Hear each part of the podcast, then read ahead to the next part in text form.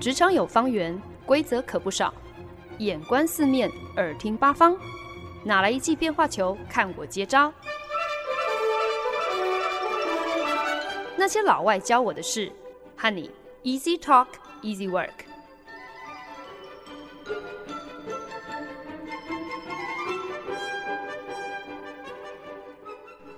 您现在收听的是《那些老外教我的事》，我是欢恩。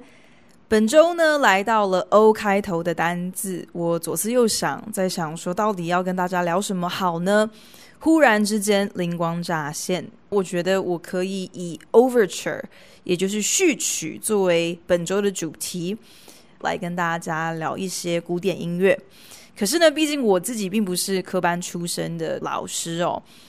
可是说不定就是要靠像我这样的一个门外汉，如果连我都有本事可以把古典音乐中的几首经典序曲聊出一番名堂，可以让大家觉得好像听起来还蛮有趣的话，那么说不定呢，呃，就可以有更多的听众朋友不会觉得好像古典音乐的进入门槛有想象中那么高哦。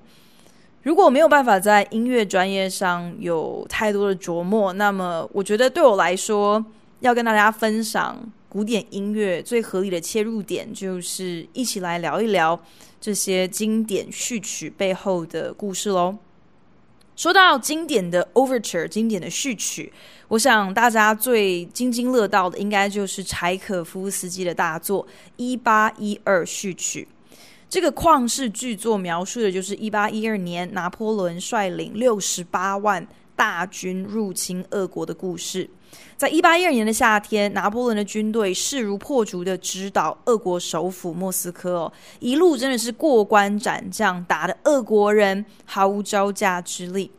法军呢，就这样子一路打到了距离莫斯科一百二十公里之外的城市波罗的诺，在那里痛宰俄军，血洗波罗的诺这个城市，堪称是整场法俄战争中最为血腥的战役。在这场战役当中呢，死伤超过七万人。波罗的诺一战之后，不到一个礼拜的时间，法军就大摇大摆的开进了首都莫斯科。可是，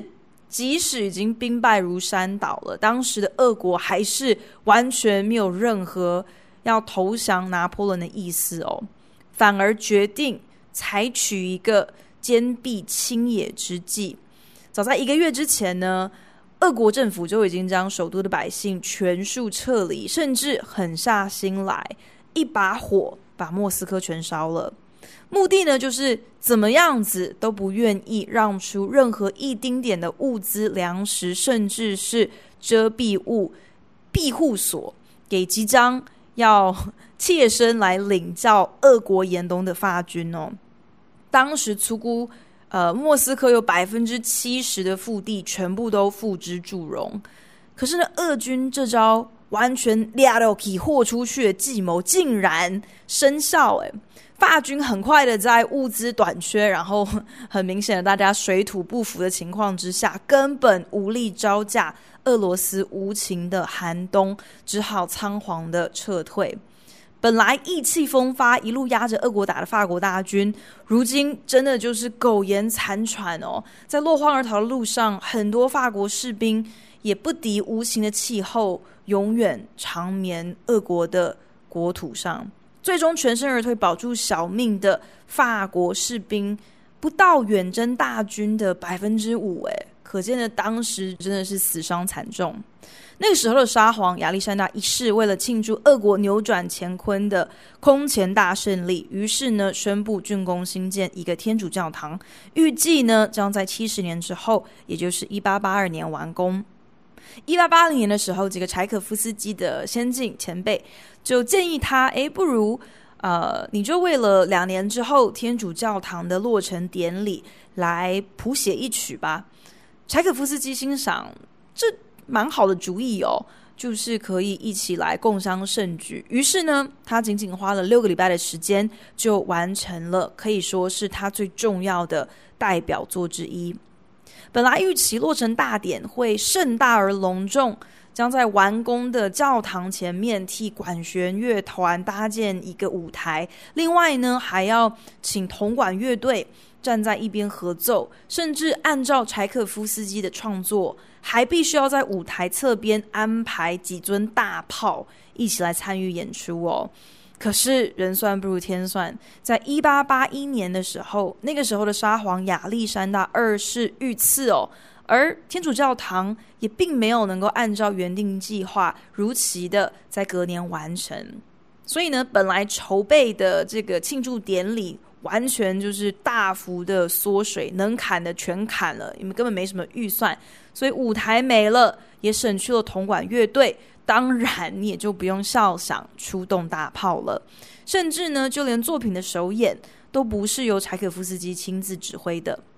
好在呢，在一八九一年纽约卡内基音乐厅落成的时候，柴可夫斯基总算有了机会亲自来指挥他的这部作品。可是大家一定都没有想到哦，其实一直以来柴可夫斯基都不是特别的满意。自己这个一八一二序曲的这个作品哦，甚至还曾经语带嫌弃的表示，这个序曲实在是太大声、太吵了。哎，可是你今天你这是要怪谁呢？把十六响大炮写进乐谱里的人，那不就是你自己吗？谁又会料到，就连作曲家都不甚满意的乐章，竟然就变成了柴可夫斯基最被后代传颂的经典代表作。以序曲来说呢，柴可夫斯基他是采用了一个还蛮平铺直叙的一个叙述手法谱写哦。这部作品呢，大致上可以分成几个段落，但是主要呢，都还是依循了当时实际发生的历史脉络，以音乐的方式来呈现哦。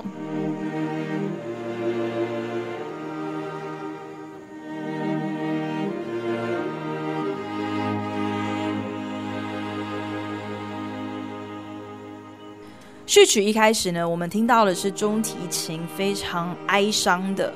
在演奏一首东正教传统诗歌的旋律哦，就是“上帝拯救我族”。其实这个部分呢，这个段落就是要代表着俄罗斯人向上天祈祷法国人的入侵可以快快的结束。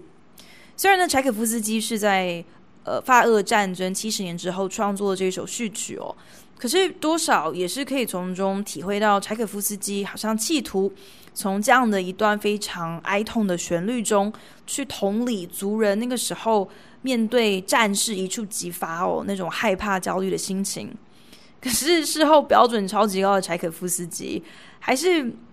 不惜痛批自己这个作品完全感受不到温度还有爱哦，只能够说。或许呢，有一些太过平铺直叙的创作手法，在艺术表现上呢，可能就相对保守、相对务实一些，因而不能够满足创作者的一些想望哦。可是我们认真说起来，你真的很难用保守、用务实这两个形容词来来形容会将大炮写进乐章其中一个声部这样子一个作曲家，他会有这样的一个选择哦。只能够说呢，柴可夫斯基。你你真的是一个有点难搞、有点有点怪的创作人。序曲接下来呢，我们就可以听到法国国歌《马赛进行曲》的主旋律。这个呢，就是象征着开拔入境俄国的法国军队来势汹汹哦。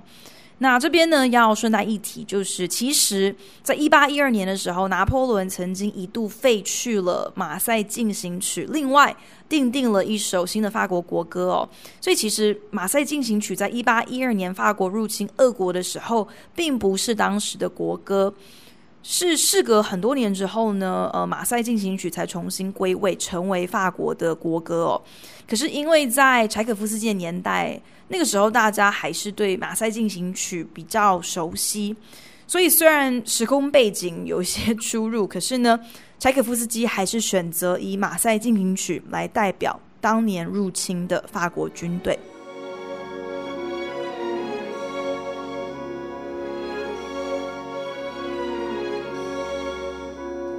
序曲中段呢，我们就可以听到《马赛进行曲》开始跟其实很多俄国民谣的旋律相互交叠啊、纠缠啊，基本上呢就是象征着两军短兵相接、恶斗数个月的战事哦。中间也穿插了一些相对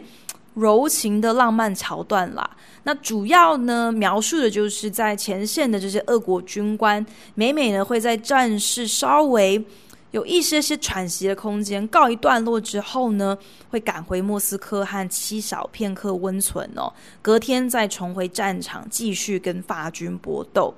也因此呢，序曲的这个段落时而温柔，时而亢奋，其实就是象征着两军一来一往的缠斗，而在其中的军人真的都不知道还会不会有明天，所以呢，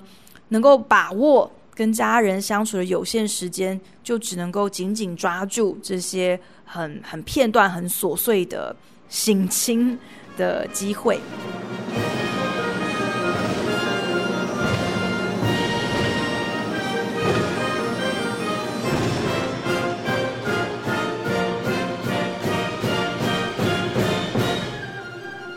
序曲呢，呃，开始不断的堆叠两军交战的张力哦。马赛进行曲的主旋律，这个时候声势也是越发壮大。这个呢，其实就是象征着法军势在必得的全盘胜利哦。那我们都知道，一八一二序曲的高潮是落在五声大炮的炮声哦，等于是宣告整场战役当中最为血腥的波罗的诺波罗蒂诺之战正式开打。可是呢，却也是在这个时刻，战情是急转直下。同时呢，我们在这个时间点的乐曲当中，就安排了有好长一段由小提琴演奏的，呃，听起来就像是不断下坠、不断渐慢的一个旋律哦。基本上，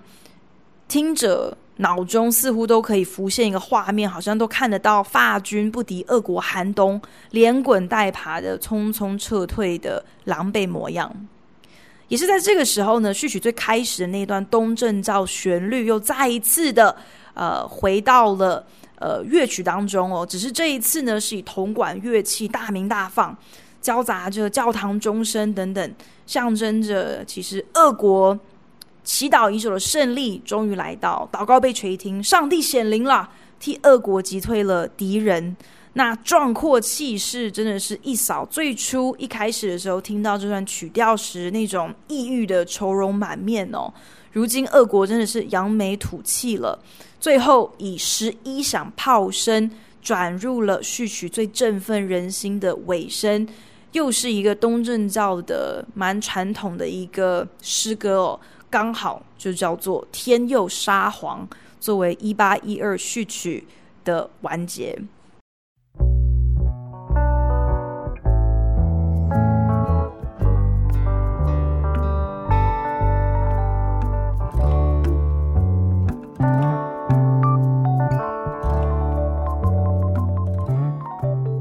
您现在收听的是《那些老外教我的事》，我是节目主持人焕恩。今天呢，在节目当中跟大家分享的是 Overture，也就是所谓的序曲。顾名思义呢，就是一个音乐作品，通常是类似像歌剧啊那种比较有剧情发展的音乐作品，呃，替它拉开序幕的一个乐章哦。不过呢，序曲发展到后来。其实本身也可以是一部独立的作品，就像是我们刚才有提到的《一八一二序曲》。那序曲在十七世纪的歌剧作品当中呢，其实通常是在舞台都还没有升起布帘之前，就是一首很简单的开场曲目啦。充其量呢，不过就是要提示，哎，观众，你们不要在那边呃交头接耳喽，好事要开始喽，专心一点，等着。我们让我们揭开序幕吧。那除了这个之外呢，其实并没有什么太大的功用。只不过演变到十八世纪之后呢，很多作曲家就认为序曲好像其实可以，也应该要扮演更重要的一个角色哦。好像除了只是暖场，只是要大家赶快闭嘴、坐好、准备看戏之外，嗯，如果可以的话，更应该要和之后的剧情要有所连结。等于呢，就是在第一个音符划破空气的那一刻，就应该要透过序曲，慢慢的带领观众进入剧情当中。那这样的演变呢，其实也影响了后续很多的作曲家，包括像是华格纳、像是莫扎特，他们在歌剧创作当中，影响他们怎么样子去安排序曲这个部分。我们刚刚听到的，其实就是莫扎特歌剧作品《费加洛的婚礼》的序曲。那据传呢，莫扎特是在他的作品首演之前的几个小时，信手拈来了这一首歌剧序曲哦。《费加洛婚礼》的序曲呢，其实比较符合嗯、前期所谓传统序曲的定义哦，就是纯粹是乐器演奏。并没有歌声，而且其实呢，跟歌剧内容本身没有任何的关联。采用的其实就是一个简易版的奏鸣曲的架构啦。不过呢，不同于莫扎特其他知名歌剧序曲的方程式，比方说像是《魔笛》呀，像是《唐乔凡尼》呀，这两部歌剧的序曲，在前半段其实就是会花比较长的时间，慢慢的铺陈，呃，才。缓缓的、比较慢节奏的进入到序曲的第一主题，费加洛的婚礼。呃，它的序曲完全不一样哦，根本就是分秒必争，在第一秒钟就开门见山的，呃，即刻进入正题。一七八一年，莫扎特乔迁到维也纳哦，当时他信心满满的认为，终于来到了欧洲的音乐首府，幸运女神势必会对他微笑，会替他打开源源不绝的财路。他当时心想，维也纳汇集了当代所有最有深度、最专业、最有品味的乐迷，所以要在这边以他的才华捞上一笔，应该不是难事。只是莫扎特不知道的却是，那个时候维也纳音乐的品味还有趋势，完全都掌握在宫廷权贵人士的手中。观众呢，将宫廷剧院当作是一个风向球哦，所以那些上不了宫廷剧院的作品，尤其是莫扎特最为擅长的这种结合了音乐还有戏剧的创作，那基本上是完全不可能能够在商业市场上站得住脚的。好在呢，搬到维也纳之后没多久，莫扎特有幸结识了一位宫廷诗人罗伦佐达蓬特。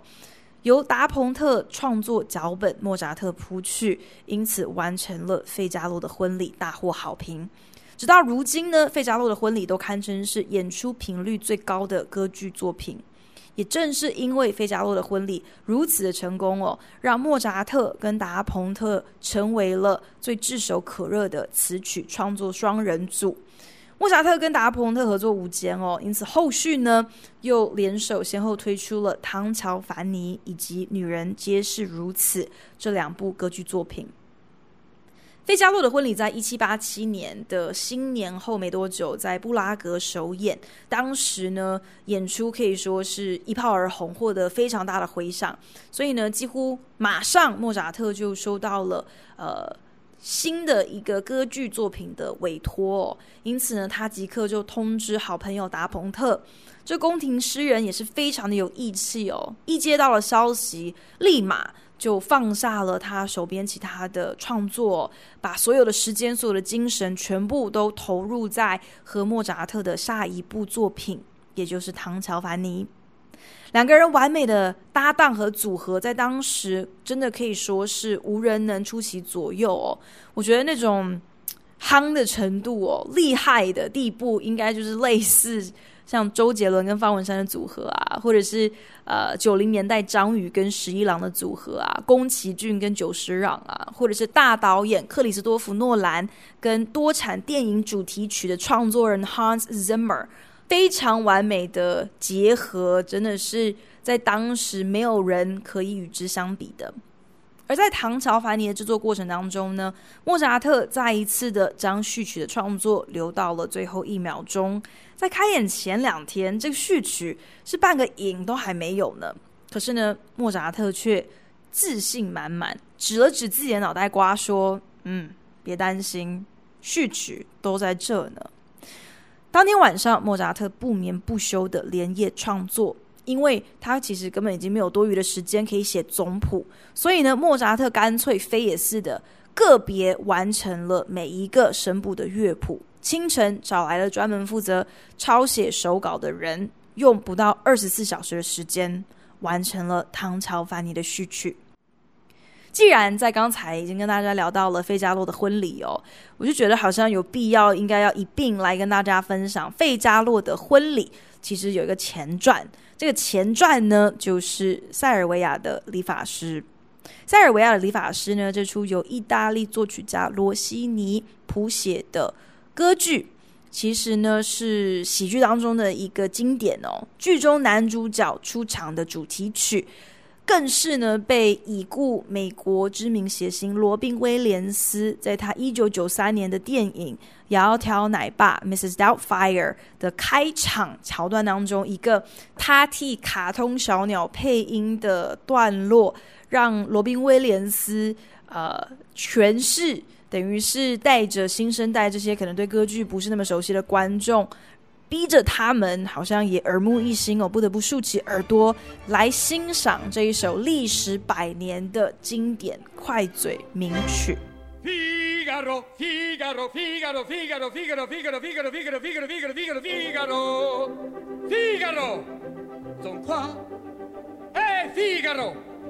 Son qua, Figaro qua, Figaro là, Figaro qua, Figaro là, Figaro su, Figaro giù, Figaro su, Figaro giù. Pronto, prontissimo, son come il fulmine, sono il factotum della città, della città, della città, della città, della città.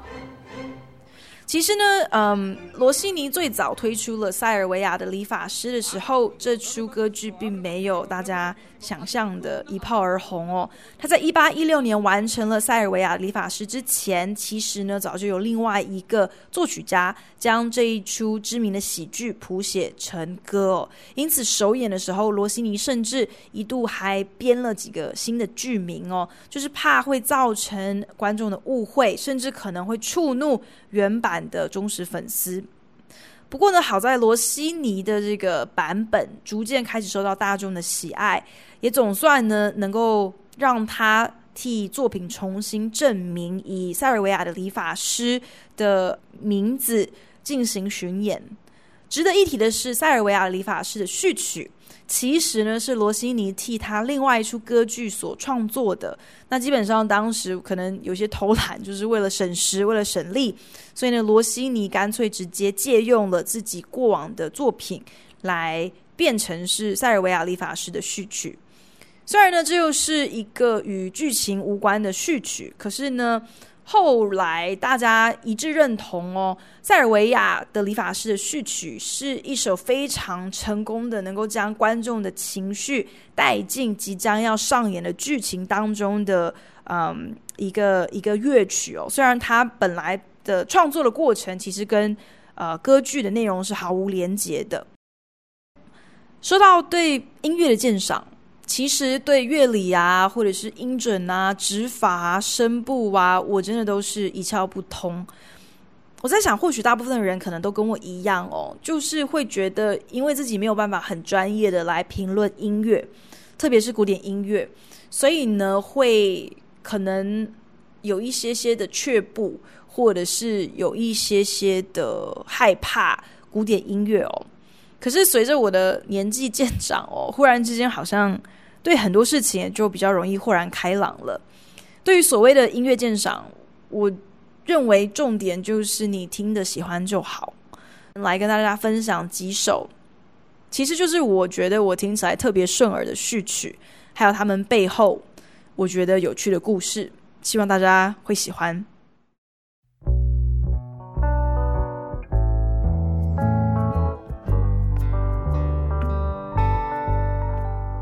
本节目由好家庭联播网、台北 Bravo FM 九一点三、台中古典音乐台 FM 九七点七制作播出。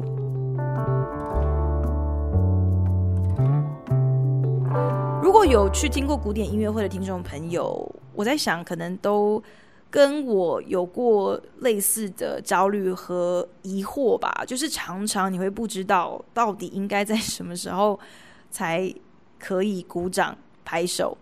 很多时候呢，一个乐曲会分很多乐章嘛，所以基本上今天你如果想要来辨识说这场音乐会上观众的素质如何，基本上呢，就是可以看看有多少人会傻傻的抢先拍手，都没有等到乐团将所有的乐章全部演奏完之后再鼓掌。我在想，可能这也就是为什么古典音乐在大家的印象当中真的不是特别的符合雅俗共赏这样的一个条件哦。常常会觉得古典音乐就是有很多莫名其妙的潜规则，或者是、呃、让门外汉难以测透，因此不小心就会呃违反音的的行规哦，就觉得好像去听一个古典音乐会很容易就丢脸啊，或者是被人家讥笑自己不懂。呃，古典音乐的乐曲的类别更是五花八门哦，有什么协奏曲啊、圆舞曲啊、奏鸣曲啊、交响曲的，中间差别到底是什么？其实像我这样从小学音乐的，我对这些也是一无所知哦。呃，了解得很浅薄，毕竟学音乐只是学才艺而已，并没有认真到学成专业哦。那今天呢，在节目当中，竟然斗胆想要来跟大家聊一聊古典音乐，呃。我就想说，那我就挑一个最最浅显好懂的 Overture，也就是序曲，来跟大家分享几个音乐家和他们的经典作品背后的一些小故事吧。刚刚提到的是意大利的作曲家罗西尼，那他除了塞尔维亚理发师之外呢，说到他的代表作，那真的就非威廉提尔序曲莫属了。其实呢，威廉提尔以歌剧来说呢，真的不是一出大家熟悉的作品。除了因为呢，嗯，这出歌剧它全长长达五个小时，除此之外呢，它还有一个极为困难的男高音独唱的部分。这个部分就是难，而且高音高到通常这个角色是由嗯女女演员反串来演出的。那因为这些原因呢，所以其实现在几乎已经不太有机会可以嗯听到完整的演出、完整的作品了。可是呢，威廉提尔他十二分钟的序曲，可以说是古典音乐当中最常被套用在大众文化还有大众媒体的段落，是音乐一下大家都能够哼上好几句，都耳熟能详的段落。我小时候呢，就叫它叫做《骑马打仗》的主题曲，根本也就不知道原来它背后其实大有来头，原来还有一个歌剧的剧情。那威廉提尔是罗西尼在一八二四年受到巴黎歌剧院委托的作品，剧情呢描述着十四世纪的瑞士神枪手威廉提尔在当时呃被奥地利统治的瑞士，他是如何动员了国人干戈起义哦。可是呢，威廉提尔序曲之所以如此的脍炙人口，几乎所有人都听过。